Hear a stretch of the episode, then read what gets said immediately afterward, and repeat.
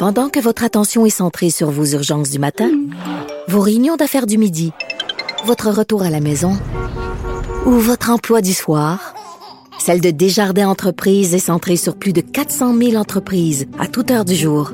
Grâce à notre connaissance des secteurs d'activité et à notre accompagnement spécialisé, nous aidons les entrepreneurs à relever chaque défi pour qu'ils puissent rester centrés sur ce qui compte, le développement de leur entreprise.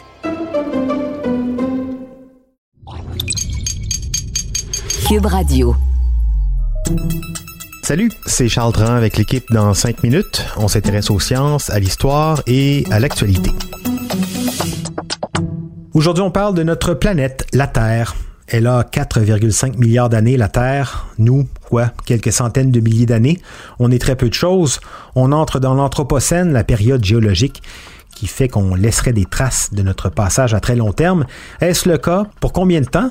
Qu'arrivera-t-il à la Terre quand on aura disparu? Sera-t-elle dans un meilleur ou dans un pire état? Élie Jeté nous en dit plus. Si notre espèce disparaissait demain, est-ce qu'on laisserait derrière nous une planète en santé? On dit souvent que l'activité humaine nuit à la Terre. C'est pas nouveau. Donc, si on s'en allait demain matin, est-ce qu'elle se régénérerait toute seule pour devenir une belle oasis de verdure? Pas la peine de vous énerver avec ça, mais plus de 99% des espèces qui ont jamais existé sur Terre ont disparu. La plupart lors de cataclysmes ou d'extinction. Si ça a pu tuer tous les dinosaures, ça va tuer tous les humains éventuellement. Mais paniquez pas, prenez une grande respiration, c'est pas pour tout de suite. L'extinction humaine, selon de nombreux experts, n'est pas une question de si, mais de quand. Le célèbre virologue australien Frank Fenner a affirmé en 2010 que les humains seraient probablement éteints au siècle prochain en raison de la surpopulation, de la destruction de l'environnement et des changements climatiques.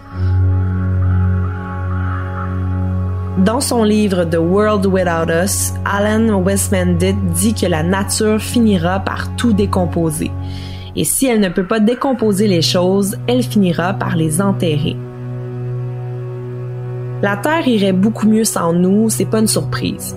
Un exemple assez fort, c'est la zone de 30 km qui entoure la centrale électrique de Tchernobyl en Ukraine, qui a été gravement contaminée à la suite de la fusion du réacteur en 1986. Évidemment, aucun humain ne traîne dans ce coin-là et là-bas, les plantes et les animaux se développent comme jamais auparavant.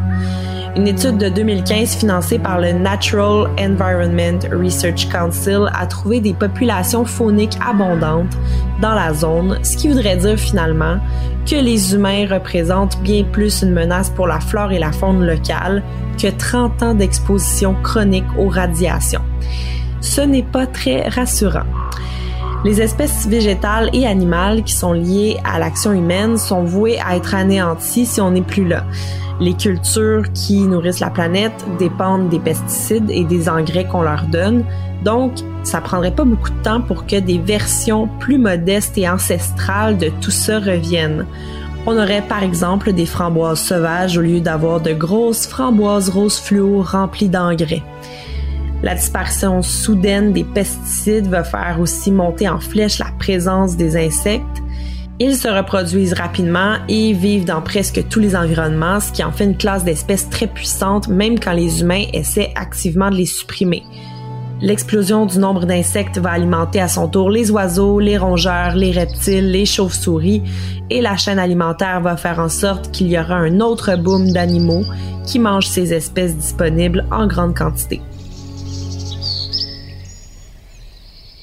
Il est plus difficile de répondre à la question y aura-t-il encore de la vie intelligente sur Terre?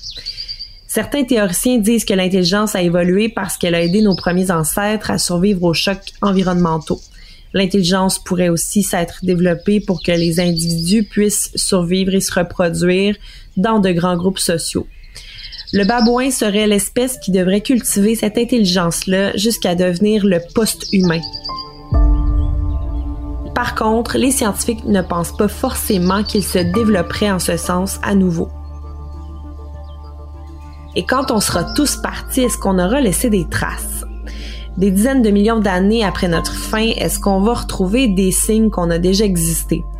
Les microbes auront le temps d'évoluer pour consommer le plastique que nous avons laissé derrière nous. Il n'y aura plus vraiment de traces. Les routes vont être visibles pendant plusieurs milliers d'années puisque le béton romain est encore identifiable 2000 ans plus tard, mais elles vont finir par être détruites par le temps. Les ondes électromagnétiques avec lesquelles on transmet les émissions de radio depuis plus de 100 ans devraient être reconnaissables pendant quelques millions d'années, puis elles vont se perdre dans le fond de l'espace. Les sondes spatiales devraient être les dernières traces de notre passage sur Terre. Elles voyageront encore longtemps dans le cosmos bien après notre extinction, et pendant tout ce temps-là, la Terre devrait en théorie très bien se porter sans nous. Oui, je pense aux deux sondes spatiales Voyager avec à leur bord euh, deux, trois dessins, un disque gravé avec euh, des pièces de musique comme Johnny B. Good de Chuck Berry, un morceau des claviers bien tempérés de Bach joué par le pianiste canadien Glenn Gould, des musiques locales d'un peu partout, notre adresse aussi dans le système solaire, une représentation de notre ADN euh, et c'est pas mal ça qui resterait de nous. À condition là aussi que les sondes ne se soient pas percutées contre une comète ou une planète. Merci, Élie Jeté. C'était en cinq minutes.